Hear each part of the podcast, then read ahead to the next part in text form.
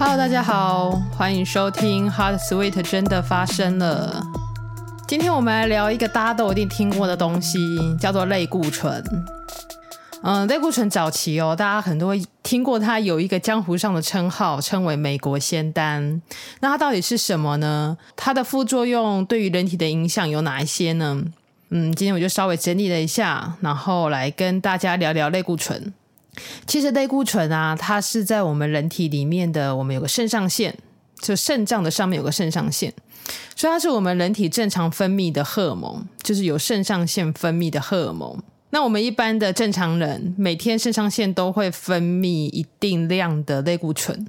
它可以维持一些体内正常的生理运作。其实对于维持生命来说，它也是非常重要的，它是一个不可或缺的荷尔蒙哦。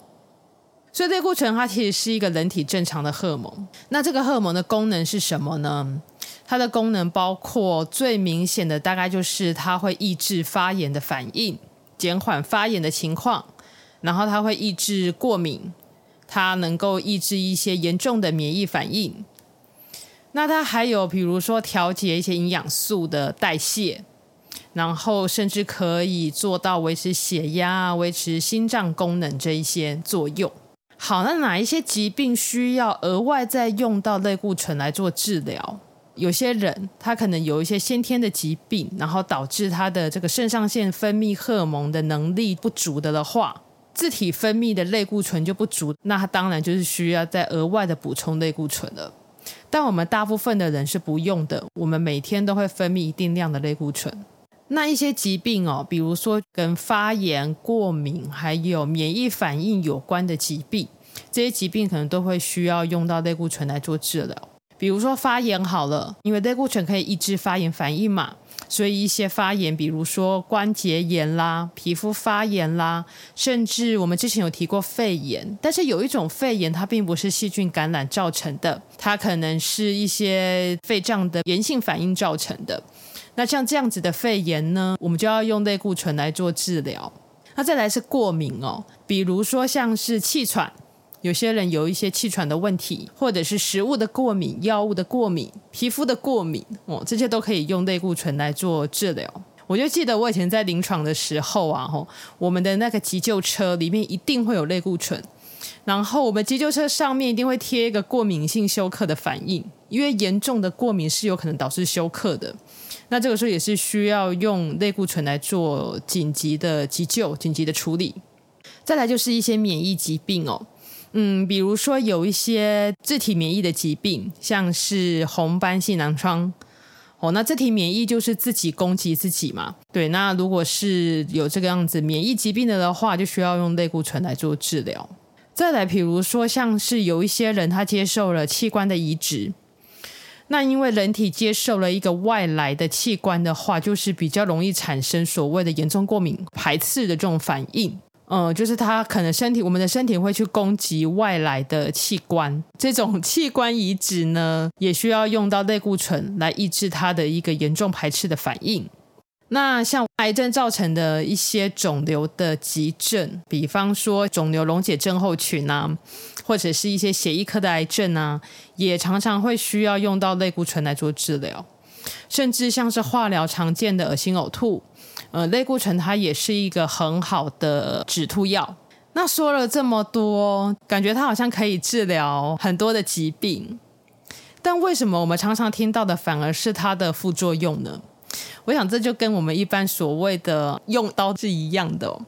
如果当体没有跟身体达成一种平衡的的话，它也有可能会就是伤害到身体。那以类固醇一般来说是全身性的使用，比较会造成一些会严重的副作用。局部的使用，比如说像是皮肤发炎、皮肤湿疹那种涂抹啦，通常不会造成很明显的副作用。全身性的使用呢，就像是一次就要给很大量的类固醇的治疗。这种比较会造成一个副作用哦。那大家最常听到，可是其实并不是很严重的，大概就是变胖嘛，吼。对啊，类固醇大家常听到的可能会有所谓的月亮脸、水牛肩这些副作用。那是为什么呢？因为类固醇在体内还有一个重要的功能，就是它可以调节营养素。所以它可以调节蛋白质啦、脂肪啦，还有糖类的代谢。这样，那它会造成一个脂肪重新的分布。那这个脂肪重新分布就容易堆积在我们的腹部、肚子上，或者是我们的脸，或者是上背，就是背背上这样子。所以才会有人家说的月亮脸，或是水牛肩。这种状况，这样，然后因为它会调节蛋白质啊、脂肪还有糖类的代谢嘛，所以当蛋白质的分解跟代谢是比较过剩的时候，呃，我们人就容易饿。那一旦容易饿的时候呢，进食量就会变多。比较严重的一点是，我们身体当中的血糖就不太容易转化成肝糖，长期下来呢，可能就会造成是一个高血糖的状态。如果高血糖的的话，就会影响胰岛素的分泌，所以可能会有一些糖尿病的问题发生。然后再来也是比较严重的话，大概就是免疫力降低，因为它有一些免疫抑制的功能嘛。那如果说一个人的免疫力降低的时候，相对的他就容易被感染。再加上哦，长期使用类固醇的病人的皮肤会变得比较薄，因为蛋白质重新分布代谢的关系。皮肤比较薄就容易受伤嘛，那受伤就容易感染，这样这些都有可能会造成一个免疫力降低，然后容易感染的问题。再来就是可能会有骨质疏松症，最主要呢是因为这个类固醇它会减少钙在小肠的吸收，然后它也会抑制骨头细胞的增生，所以可能就会容易有骨质疏松症的问题。所以才说，就是如果有长期在使用类固醇的病人，就是要提醒他，除了补充钙质之外，其实还要多活动，对，才不容易造成骨质疏松的问题。好，那一开始讲到，因为这个类固醇它其实就是一种体内的荷尔蒙，所以如果在长期使用的状况下的话。嗯、呃，不能够突然的不用或者突然的停药，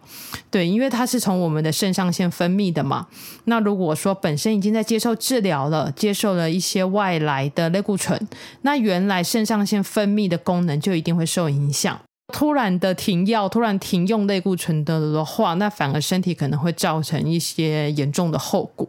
所以在使用类固醇的药物上面啊，就是要慢慢的减低药量，不能够突然的降低。最后要提醒大家的就是，类固醇目前还是一个处方用药，就是需要有医师的处方才能够使用的药物。坊间可能会有很多就是类似类固醇的产品。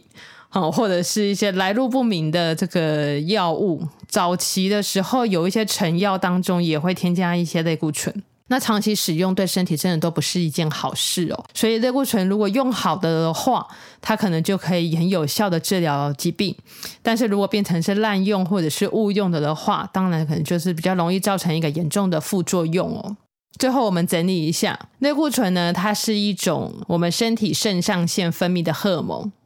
那它最主要的功能就是抑制发炎过敏，然后也可以调节营养素的代谢。那需要用类固醇治疗的疾病呢，就是严重发炎的疾病，比如说关节炎，还有严重的过敏反应，比如说气喘、过敏性的休克、药物过敏、食物过敏，对，或者是一些皮肤过敏，像湿疹，哦，或者是严重的免疫疾病。